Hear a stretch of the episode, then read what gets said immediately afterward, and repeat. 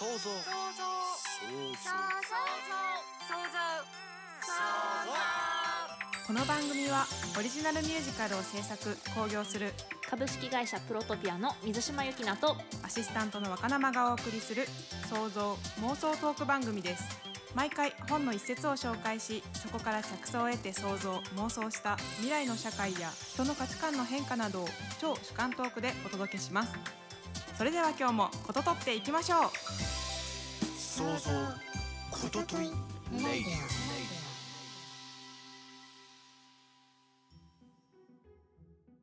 皆さんこんにちは。創造ことといラジオアシスタントの若生です。株式会社プロトピアの水島由紀奈です前回は論理的理性的思考は他人と同じ正解に帰結するので必然的に差別化の消失を招くという一節から直感的感性的カオスの秩序を明らかにしたいという話まで想像妄想を繰り広げてお送りしました。さて今回はどんな一節でしょうか？ご紹介をお願いしますはい今回の一節です。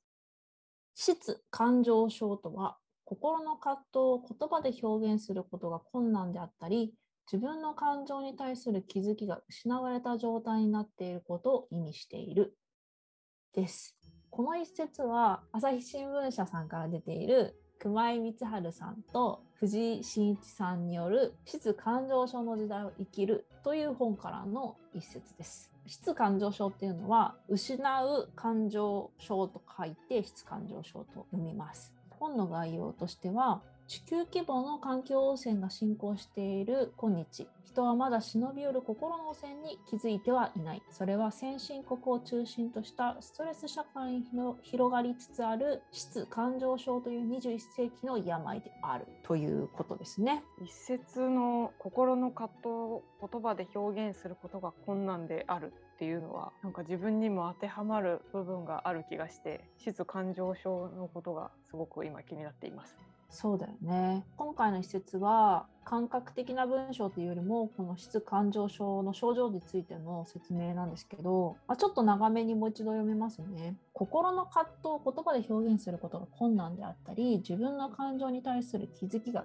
失われた状態になってしまっていることを意味している。人間は疾病の苦痛やストレスの多い環境から自分を守るために二次的に質感情症になることがあると提言し始めてから質感情症というものが幅広く柔軟に考えられるようになった。感情や情動を抑制せざるを得ないような状況あるいは生活環境の中で習慣的に感情を押し殺して自己を守る生活を続けているうちに二次的に質感情症になってしまうことが認められてきている。長かったですね。でもよくわかりました。前回は感性的であったり直感的であることが大切になってくるねっていう話をしていた次の回としてはショッキングな状況になっている。どうしてショッキングに思った？感情が失われてしまうっていうふうに言葉のまま病気を捉えると感性とかも失われてしまうんじゃないかと思っちゃったので、ね、実際あると思う。そうですよね。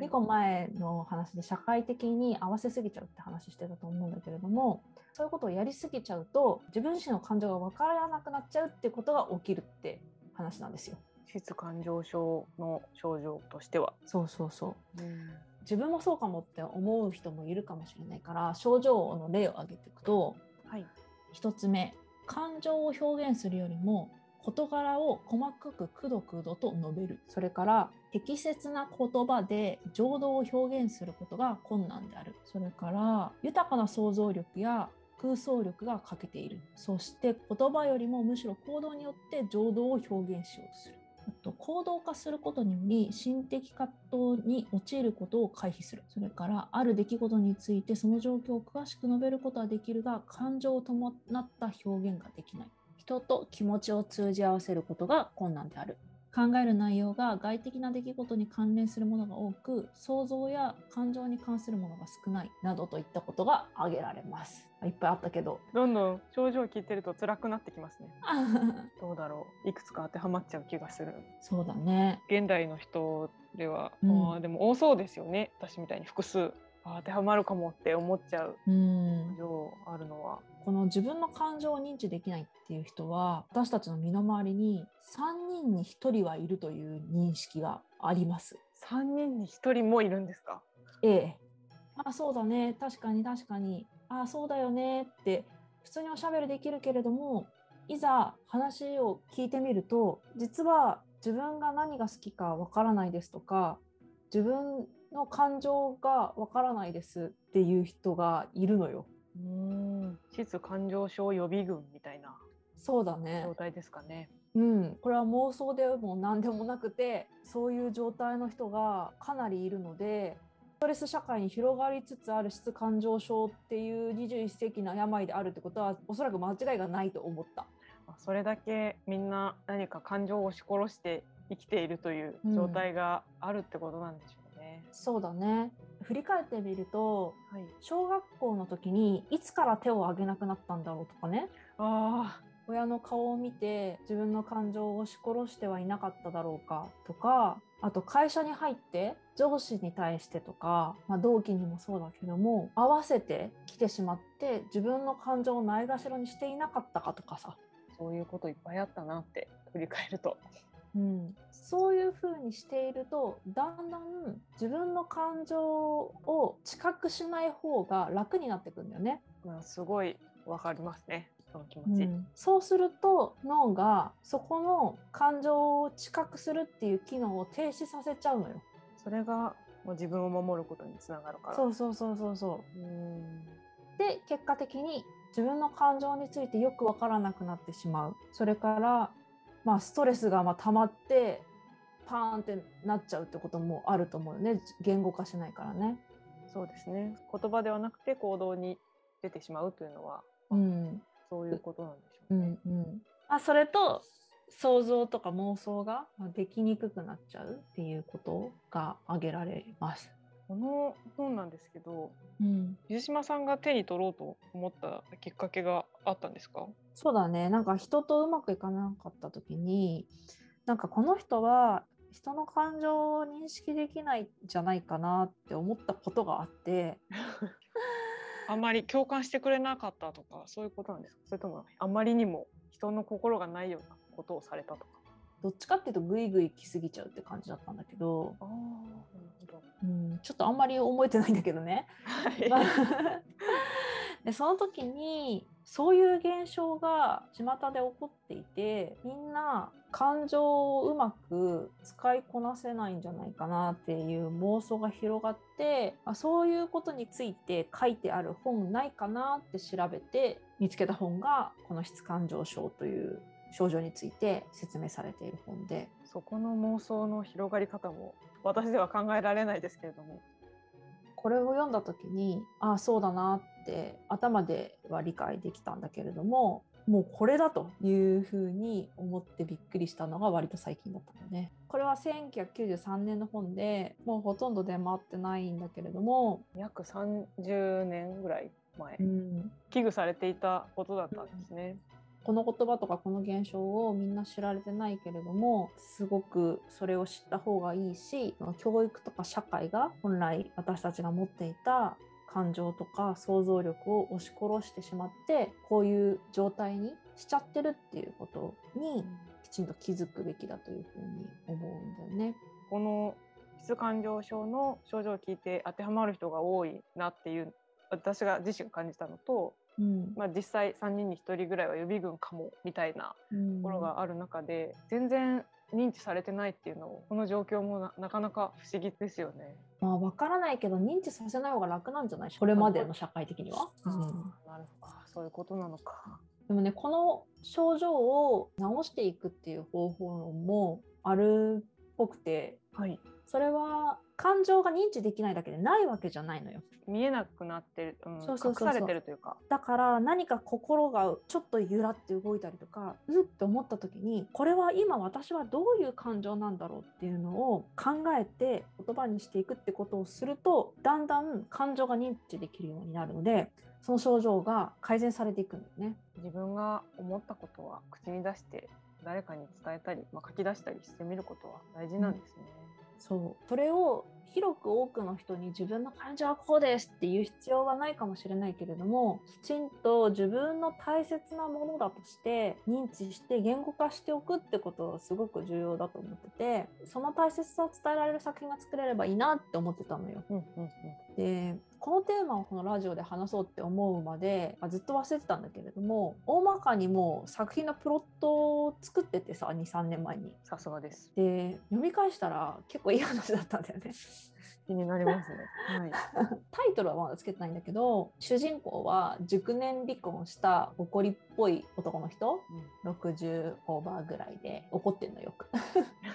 で娘がいるんだけど娘にちょっともうお父さんの面倒まで見切れないからなんかいい人を探してもう再婚してよみたいな感じで言われて恋愛文通サービスみたいなのに勝手に申し込まれちゃってでもう手紙が届いちゃってある人と文通をすることになるのよそのお父さんが。まその文通をやり始めたタイミングと同じタイミングでひょんなことから質感情症の子供とひと夏過ごすことになるっていう導入なんですけれどもその子がやっぱり感情があんまり表現できないからで一方でお父さんはあの感情的だからうんうまくいかないんですね。で文通相手の女性とにその話をして子供との接し方とかのアドバイスをもらいながら、まあ、泣いたり怒ったりとかしてお父さんの方は自分の感情をまあコントロールできるようになったりする中で子供の方はそういうたくさんの感情を浴びながら「お前はどう思ってるんだどうしたいんだ何が好きなんだどうして分かってくれないんだ」みたいなちょっと